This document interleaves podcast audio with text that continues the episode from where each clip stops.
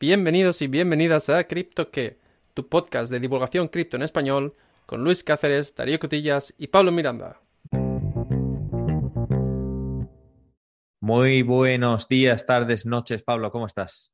Buenas, Luis, todo bien. Mucho calor por aquí, pero bien. Yo te envidio porque ya sabes que yo no estoy por esos lares, pero tenemos un episodio interesante para la mayoría de nuestros oyentes, espero. En este capítulo tengo dos temas que quiero comentar contigo, a ver qué te parecen. En primer lugar, la inflación y cripto. Vamos a comentar, en, a grosso modo, qué es la inflación. Imagino que a estas alturas casi todo el mundo lo sabe. ¿Por qué nos debería importar y qué relación tiene con el mundo cripto? Y luego el tema número dos es Tornado Cash. El absoluto desastre de Tornado Cash y las autoridades. Pero para esto también vamos a comentar un poco qué es en un principio, por qué se inventó y de dónde viene la controversia. ¿Qué te parece el episodio? Perfecto. pues nada, eh, empiezas tú con el primer tema. Venga, vamos a darle a qué es la inflación. Empiezo yo, pero empiezo preguntándote a ti, que es una táctica que funciona muy bien. Tú cuando escuchas inflación en las noticias, y además estoy seguro de que lo escuchas en las noticias porque salen todos días y todas horas, ¿qué entiendes por la inflación? Bueno, eh, yo sé que tú has buscado la, definición exacta, pero yo te voy a contar como si estuviéramos en el bar. Es básicamente eh, año a año que tu dinero pierda valor, ¿puede ser? Em, digamos que es es un concepto que entiendes, pero ahora vamos a explicarlo como te lo cuenta el Banco Central Europeo, entre otras fuentes. En este caso, nos comentan nuestros queridos amigos del Banco Central Europeo que en una economía de mercado, los precios de los bienes y de los servicios están sujetos a cambios. Algunos aumentan y otros disminuyen. Existe inflación cuando se produce un aumento general de los precios, no solo de artículos individuales, que da como resultado que por cada euro puedan adquirirse hoy menos bienes y servicios que ayer. Es decir, la inflación reduce el valor de la moneda con el tiempo. Y esto antaño se solía ver eh, muy fácil cuando el 1 de enero ibas a comprar algo que a lo mejor valía un euro y al día siguiente te lo vendían a 1,05. pero bueno, sí, sí, hay que ajustar precios. O ibas a, o ibas a comprar algo reconocido a 10 euros y de repente dices, 10,50, 10,99. Vaya, hombre. Pero sí, esto sucede. Lo que pasa es que no todos los aumentos de precios son igual de importantes y no se producen todos con la misma frecuencia. Mm, por lo general, en el cálculo que se hace para determinar si hay más o menos, si hay más o menos inflación, hay que hacer dos cosas. Una, evaluar cómo se mueve un conjunto de artículos, de bienes y servicios, y luego cómo se ponderan estos para poder entender cuál es la severidad. Por eso, luego, cuando llegas al porcentaje, la mitad de la gente no está de acuerdo y piensa que ha subido más, y la otra mitad piensa que, que las cosas siguen como estaban. Aunque en general creo que hoy día todo el mundo puede decir que se aprecien a su vida. En general, se tienen en cuenta para el cálculo todos los bienes y servicios que se consumen en una economía global, incluidos artículos de consumo diario como alimentos, periódico, gasolina, bienes de consumo duradero como la ropa, los ordenadores, las lavadoras, etcétera, o servicios como peluquería, seguros o alquiler de vivienda. Y luego se, hace una ponderación, quiere decir, se le añade una especie de porcentaje para decir, vale, como esto es más importante, le vamos a hacer que cuente el 10%. Y como esto es menos importante, que pondere el 5%. Y al final, con todo el agregado, se dice, vale, la inflación está en comparación un 8% a un 8% con respecto al año pasado. Por eso se dice... Eh, así, a, a grosso modo, es una media, salvando las distancias, de lo que han eh, aumentado el precio o disminuido. En este caso, estamos acostumbrados a que aumente de, todos los bienes y servicios, si lo he entendido bien. Más o menos. No es una media en sí, es una ponderación, pero sí, eh, digamos que es un agregado para, para intentar entender a cuánto cambian los precios. ¿Y por qué nos importa? Porque la inflación se utiliza para varias, para varias fuentes. En primer lugar, porque la economía del préstamo es un parámetro clave. Si tú tienes una hipoteca, que imagino que tú no, pero yo sí la tengo, el, tipo de interés se, básicamente se determina para intentar mantener bajo control la inflación. Y es que la inflación de por sí puede ser horrible o buena. ¿sabes? Hay teorías económicas que nos dicen que la inflación se debería mantener entre un 3, entre un 3 y un 5%, otras un poco más baja, en torno al 2, que por cierto, este es el objetivo del Banco Central Europeo. Y a la hora de la verdad, cuando uno mira a la inflación, eh, tiene que tener en cuenta cómo se controla esta inflación. O sea, hemos calculado básicamente cómo se calcula, ahora miramos a ver cómo se controla. Y se intenta controlar básicamente en función a los tipos de interés, que es básicamente lo que cuesta el dinero, lo que cuesta prestar dinero de unos a otros. Cuanto más inflación, se suele subir el tipo de interés para hacer que prestar dinero sea menos atractivo, cueste más y se enfríe la economía y haya menos demanda y la gente compre menos cosas y por tanto la presión sobre eh, el mercado se disminuye y los precios bajen de manera global y consistente. ¿Esta relación ha quedado bien? ¿Qué te parece? Ha quedado perfecta. Esto me suena a mí de mis clases de, macroeconomía de la universidad. Y bueno, como dices, pues eh, se disminuye el gasto, se disminuye la inversión para enfriar, eh, como dices, la economía y así intentar reducir la inflación.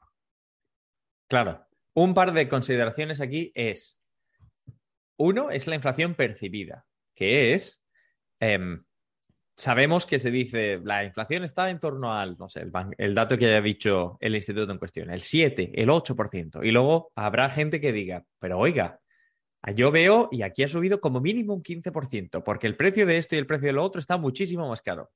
Pues sí, esto es percibido, pero es un valor subjetivo. No todo el mundo compra lo mismo. Las compras frecuentes y normalmente en efectivo reciben mayor atención.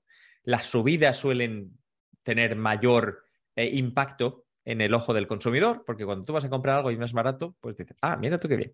Pero cuando vas a comprar algo y es más caro, uy, qué caro están los tomates hoy, madre mía. Y claro, esto hace que, que, que podamos tener una, una, atención, digamos, una percepción dispersa en relación a lo que, con lo que es. Y luego, otra, otra importante consideración a tener en cuenta es que la inflación no afecta a todo el mundo por igual porque hay dos parámetros fundamentales a tener en cuenta. Y es que la subida de los precios, sobre todo cuando son los básicos que comentamos antes, te afectará de una manera si ganas un millón de euros que si ganas el salario mínimo, ¿verdad? Porque en el fondo,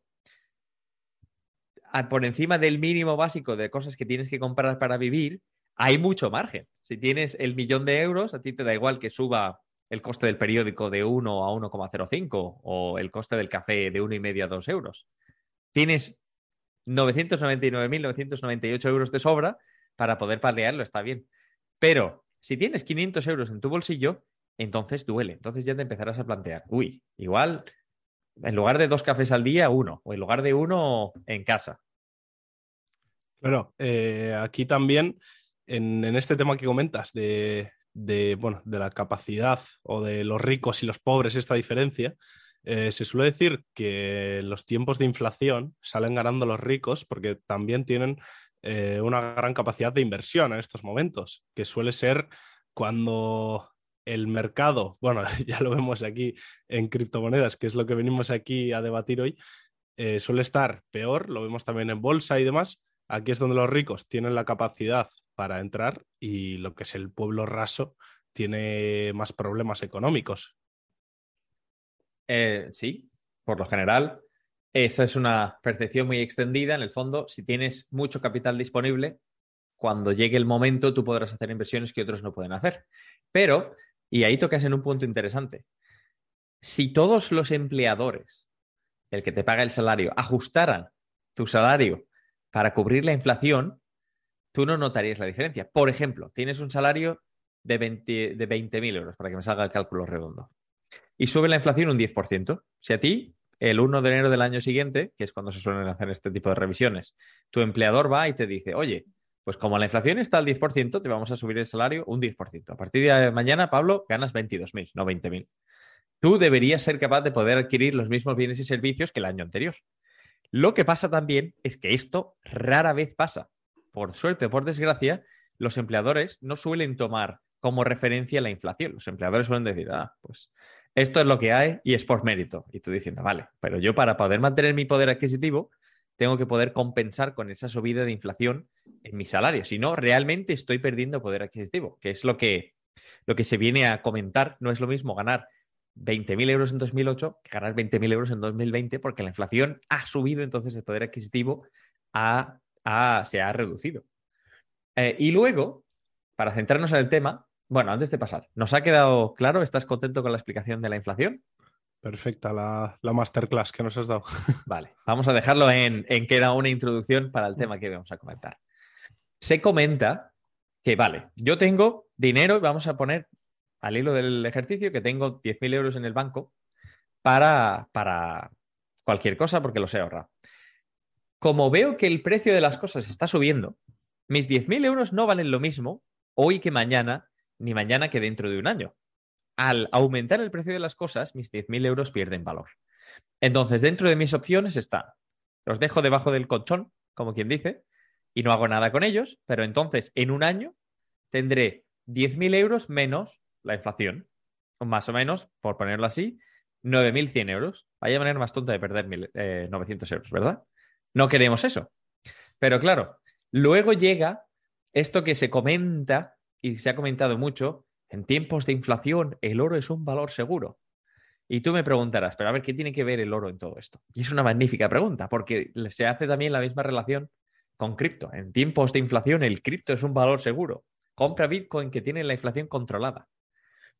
Y la relación que suele haber entre este tipo de bienes es, yo tengo mis 10.000 euros, no quiero hacer nada más con ellos más que conservarlos, compro oro por valor de 10.000 euros, como subirá el precio de los bienes y servicios, espero que la demanda del oro suba también, cuando se pase este periodo inflacionario, lo saco y en lugar de tener 10.000 tendré pues 10.000 más uno por el tipo de inflación, uno más el tipo de inflación, eh, perdón, el tipo de, sí, el, el porcentaje de inflación que haya subido. En resumidas cuentas, no solo habré perdido, sino que habré compensado. E incluso si se ha apreciado esa reserva de valor, entre comillas, eh, habré podido ganar algo. Aunque en realidad la, intención no suele ser ganar, simplemente suele ser conservar. Curioso, ¿verdad? Sí, muy interesante. Eh, aquí veníamos a comentar, aparte del oro, porque, claro, el, tema es que siempre se compara eh, o se dice que Bitcoin es el nuevo oro. Pero, claro. claro, aquí entra el tema de el gráfico que vemos. Si no ya que esté correlacionado con el oro, sino que esté correlacionado con la inflación o si realmente la cubre, ¿no? Esta es un poco la pregunta que traes hoy. Exacto, porque cuando tú piensas en Bitcoin y tú miras solamente las propiedades del Bitcoin, es cierto que el Bitcoin tiene em, su, su forma de crear moneda determinada por el código, que no está determinada por un banco central y es arbitraria y va cambiando. La oferta está determinada, la oferta está establecida y básicamente se estima que se terminará esa oferta en 2140 y que cada cuatro años más o menos está en la reducción a la mitad de la, de la oferta en circulación, de la oferta a continuación en circulación. Entonces, cuando tú a esas propiedades, se comenta, bueno, pues viendo básicamente que es una que tiene creación limitada, que es una reserva limitada, que es un valor de eh, a nivel mundial accesible, parece ser que tiene propiedades similares a las del oro. En el fondo, la gente mira al oro, piensa reserva de valor por más o menos lo mismo. Hay el oro que hay y no hay mucho más. No es que puedas ir por la calle ir encontrando oro. Eh, es universalmente aceptado como una reserva de valor, independientemente de allá donde vayas. Si tú llevas una pepita de oro, posiblemente puedes hacer negocio. Y, y tiene, buen, tiene buen mercado en el sentido de que se sabe y lo podrías cambiar básicamente por cualquier moneda con ir a cualquier sitio de intercambio. Pero estamos mirando a las propiedades atómicas de, del oro, igual que miramos a las propiedades atómicas del Bitcoin en el sentido de, cómo funciona, pero no estamos mirando cómo se correlaciona con, con, la moneda de origen, no miramos cómo se compara con el, con el dólar o con el, o con el euro en cuestión. Entonces, ¿qué sucede? En el, en el ejercicio de la comparativa, sobre todo, se comenta con el Bitcoin porque por motivos eh, de familiaridad es mucho más conocido y tiene, tiene menos volatilidad que el resto del mundo cripto. Pero aún así, tiene bastante volatilidad, lo cual le quita bastante componente en, en sentido de reserva de valor. Quiere decir, si tú esperas compensar por una subida de un 10%, pero hay subidas y bajadas del 40%, es un poco lotería donde vas a acabar, salvo que seas una ballena y puedas controlar el mercado. Este es un punto que los detractores hacen en contra. Otro punto que se hace es que en el fondo Bitcoin lleva solo 13 años en circulación, entonces no hay datos estadísticos todavía suficientemente significativos en este tipo de coyuntura para poder comparar y decir, vale, se sabe a ciencia cierta que es una reserva de valor y por tanto, cuando llega un periodo inflacionario, yo voy a poner mi dinero en Bitcoin sabiendo que ahí está salvo. Interesante porque hay argumentos a favor y en contra. Y luego habrá quien diga, ya, pero es que hay más criptomonedas que Bitcoin. Vale, a estos queridos oyentes y queridos amigos les vamos a decir dos cosas. Uno, es cierto que no todas las criptomonedas funcionan como Bitcoin. Las hay que son deflacionarias, em, pero aún así las hay que tienen mayor volatilidad. Incluso, vamos, más allá de Bitcoin y Ethereum no hace mucho frío en materia de volatilidad. Puedes estar preparado para cualquier cosa en materia de subidas y bajadas. Entonces, si lo que se pretende es reservar el valor, no es a ciencia cierta. Ahora, si crees en el proyecto y vas a invertir, es otro, es otro cantar. Y, luego, dos, siempre es más difícil cuando el proyecto no es tan conocido como Bitcoin, poder convertir tu, inversión en líquida, más, más allá de, ir por intercambios conocidos, porque hemos visto cómo ha habido mucho, em, muchos problemas accediendo a la liquidez en plataformas como Celsius, como Voyager. Entonces, todo lo que no sean intercambios extremadamente conocidos y con tokens reconocidos puede llevar a problema. Incluso, claro, incluso mira. Claro, yo te iba a comentar el tema de, por ejemplo, protocolos que funcionan con stablecoins y que mediante un staking te pueden estar dando un 8% anual, por ejemplo. Ese, en principio, sobre el papel te está protegiendo la inflación. Pero aquí entra el factor del riesgo. Claro, eh, te puede pasar un Terra y de protegerte la inflación, pues te vas a cero.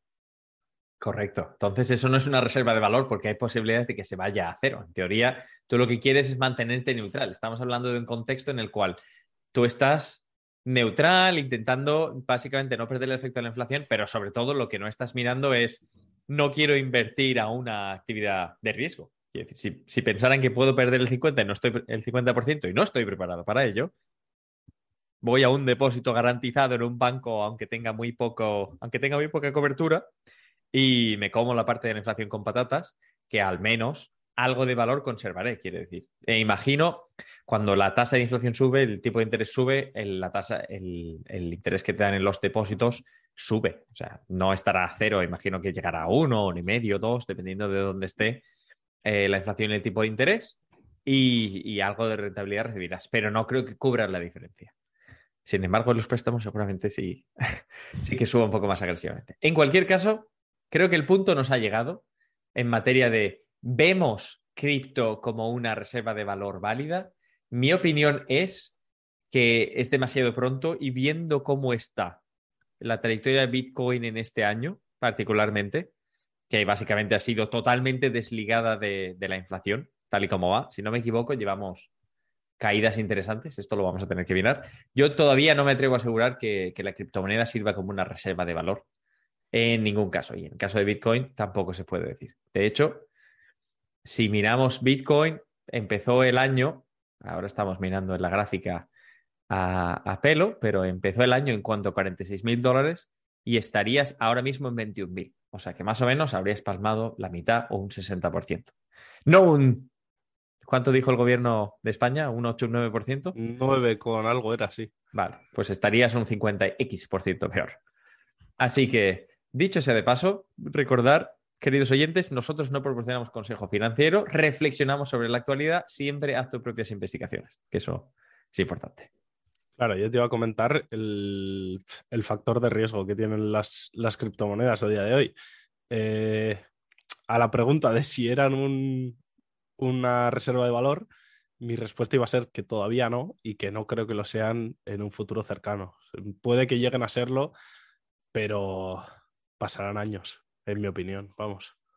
Vamos a ver. Sí, esto como todo. Si hay alguna que se impone y que actúa como una moneda de intercambio válida a nivel mundial, que es aceptada generalmente, pues igual. Pero de momento no hemos llegado a ese punto, todavía la experiencia del usuario está muy atrás y hay, hay bastantes preocupaciones. Así que veremos a ver qué pasa. Pero bueno, con esto cerramos el tema de, la inflación y el mundo cripto, cómo te afecta y cómo lo puedes ver. Em, y pasamos al tema de Tornado Cash, que es un tema apasionante e interesante y sé, porque lo hemos comentado fuera de línea, que estás puesto. Así que, ¿qué te parece si le cuentas a nuestros oyentes, querido Pablo? ¿Qué es Tornado Cash y por qué a nuestros oyentes le debería importar? Perfecto. ¿Por dónde quieres empezar? Te dejo elegir por qué es o por qué es lo que ha pasado y luego explicamos el protocolo. Pues hombre, lo suyo quizás sería entender primero qué es para poder entender mejor qué ha pasado, porque si no, vale. ¿Por qué es?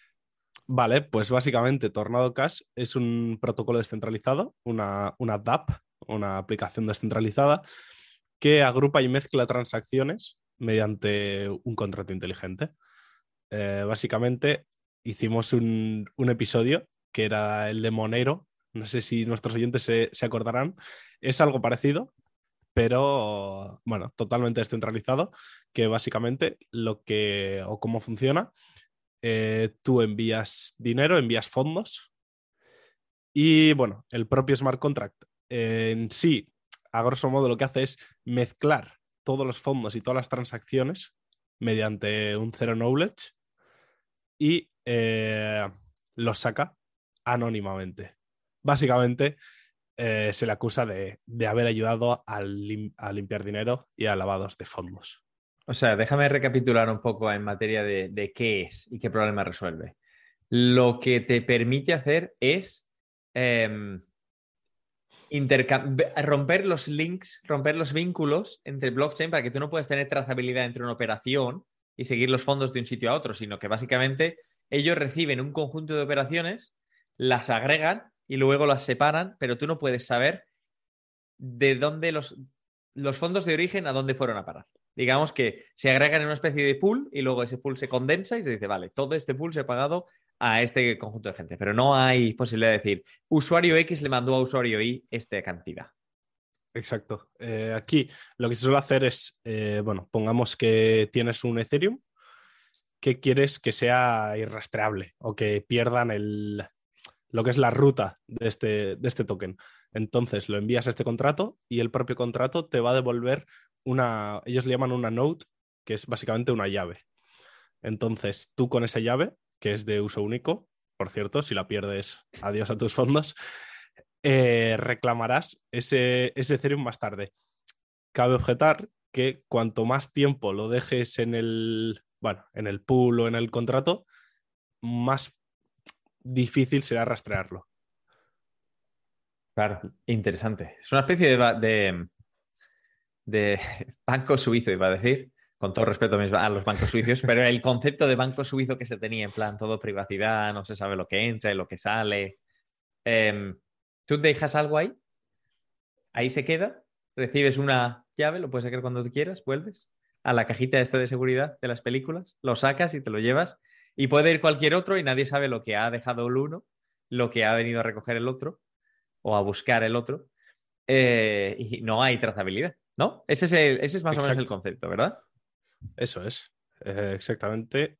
Tú dejas dinero en una caja y tú vuelves, vuelves al de unos días y coges lo que has dejado, pero no se sabe si es tu dinero o el de otro. Yo voy a Suiza, le digo al señor, abre, voy a hacer una caja de seguridad, número 763, y luego a ti te digo, Pablo, caja 763 en el banco suizo. Y tú, sin decirse nada, tú vas al banco suizo y dices, por favor, caja 763. Pero todo lo que pasa dentro del banco es oscuro y opaco, así que nadie puede saber lo que está pasando, ¿no?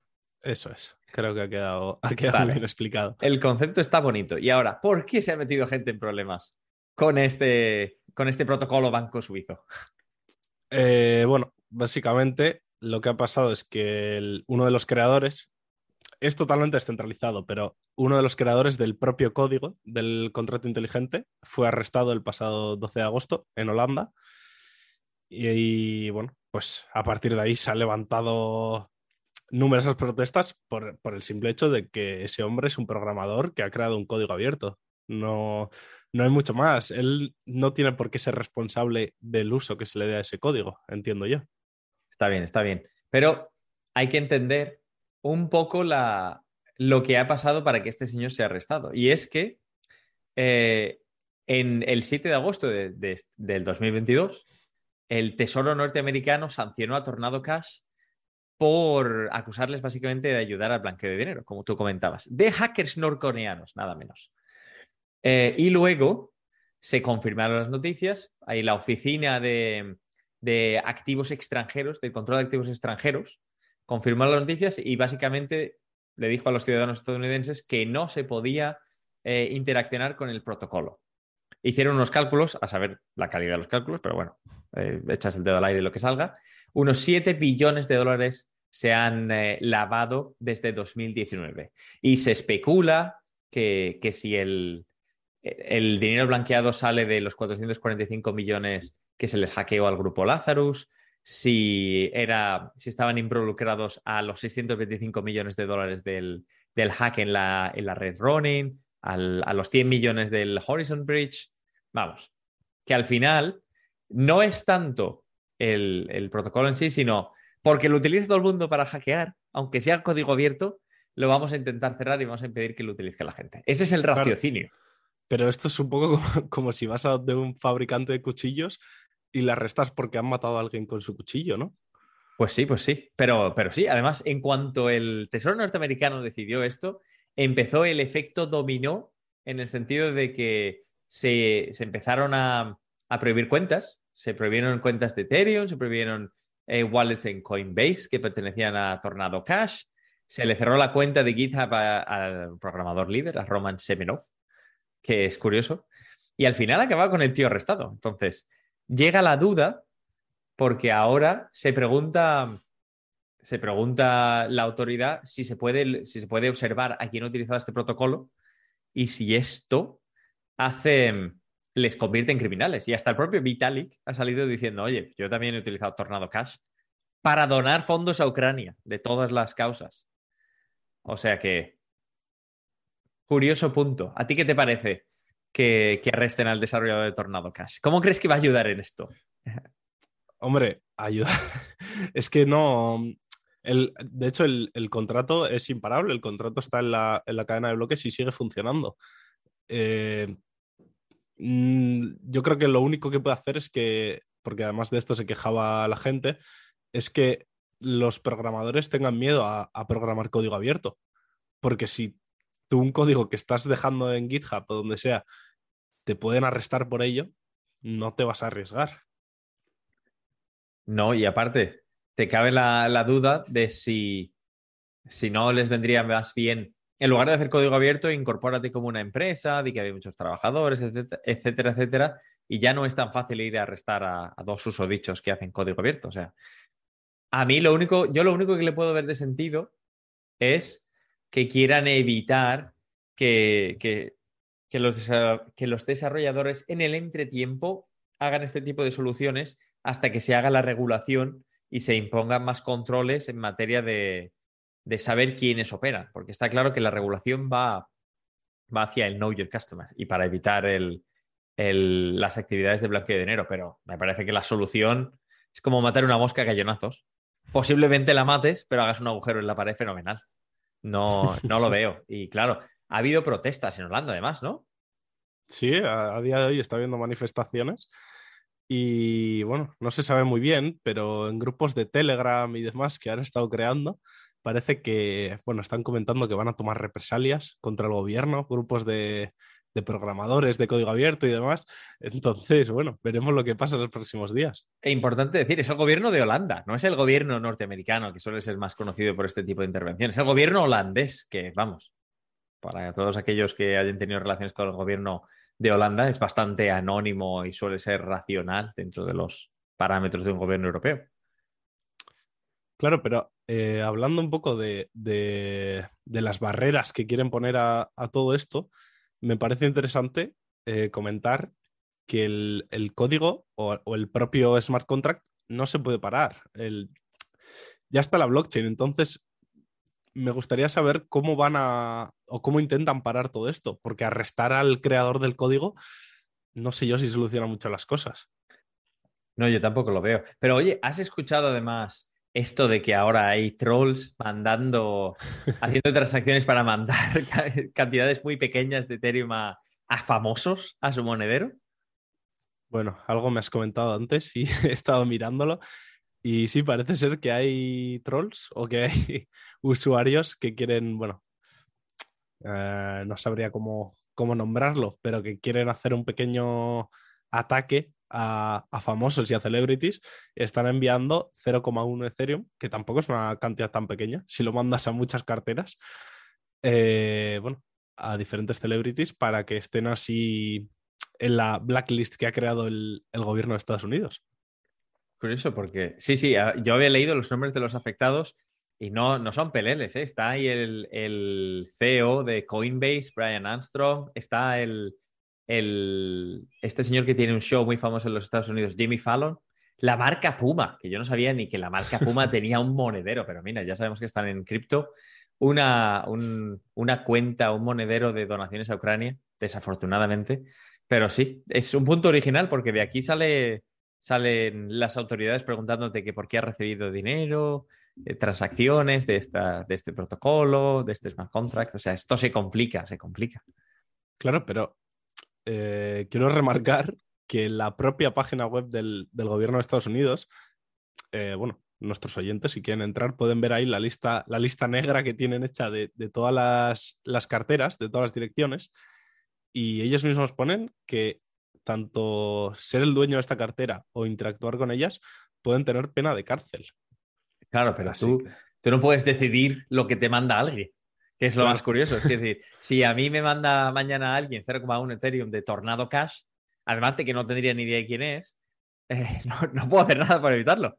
Es decir, si tú, si tú vas mirando monederos de, de gente famosa y les vas mandando dinero, pues mira, enhorabuena. Bien por ellos en el sentido de que lo reciben, mal por ellos en el sentido de que alguien llamará en algún momento a su puerta y les preguntará.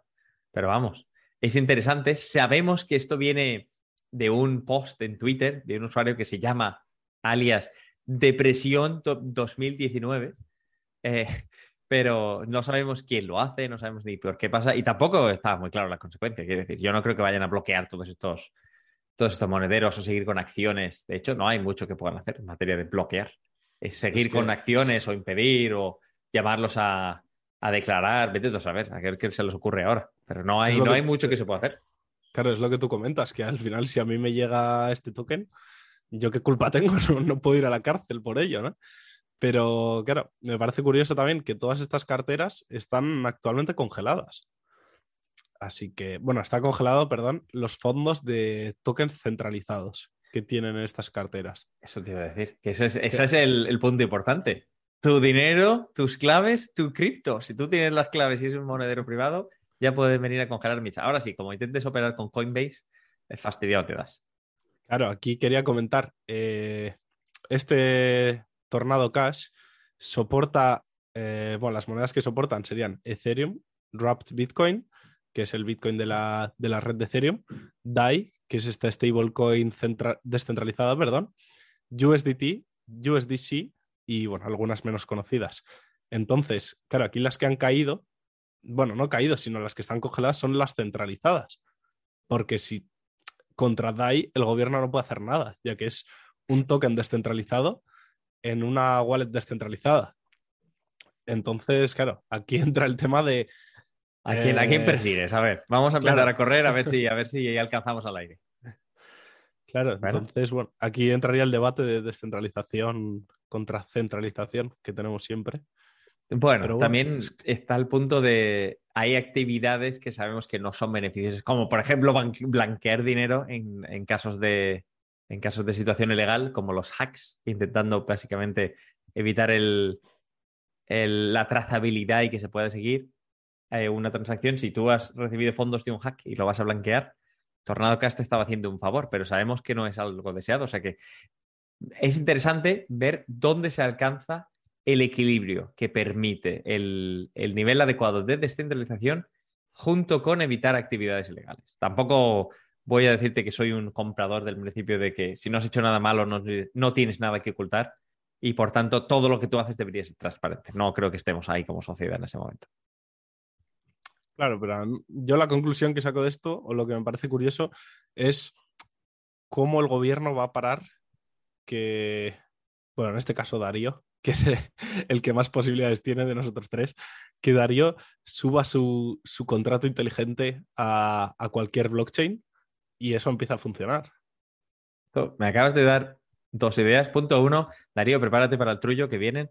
Eh, punto dos, eh, en el futuro habrá que hacer una especie de interfaz que te permita proteger tu identidad, pero con acceso a GitHub para que tu código sea solamente accesible por ti, pero nadie sepa quién eres. Es como eh, hacerlo a través de anonimato o encontrar un repositorio de código abierto que, básicamente haga las funciones que estaba haciendo GitHub hasta ahora. Pero bueno, en cualquier caso, querido Pablo, ha sido un episodio interesante y, unos temas a comentar muy curiosos. Querido oyente, como en estos temas puedes tener muchos pensamientos, puedes pensar que no sabemos ni idea de lo que hemos hablado en la primera o en la segunda parte, te escuchamos igualmente en preguntas.cryptoque.com o si te ha parecido bien y nos quieres dar un aplausito, decirnos buen episodio, decir que Pablo ha estado fenómeno, perfecto, nos lo cuentas en arroba barra baja criptoque en Twitter, en nuestra cuenta de Twitter. Eh, por lo demás, Pablo, ¿nos hemos dejado algo en el tintero? Nada, todo cubierto. Fenómeno. Pues muchas gracias por, por, unirte a mí en este episodio, Pablo. Nos vemos, queridos oyentes, la semana que viene. Un abrazo y que tengan buen resto de semana. Another day is here and you're ready for it. What to wear? Check. Breakfast, lunch and dinner? Check. Planning for what's next and how to save for it? That's where Bank of America can help. For your financial to-dos, Bank of America has experts ready to help get you closer to your goals. Get started at one of our local financial centers or 24-7 in our mobile banking app. Find a location near you at bankofamerica.com slash talk to us. What would you like the power to do? Mobile banking requires downloading the app and is only available for select devices. Message and data rates may apply. Bank of America and a member FDIC.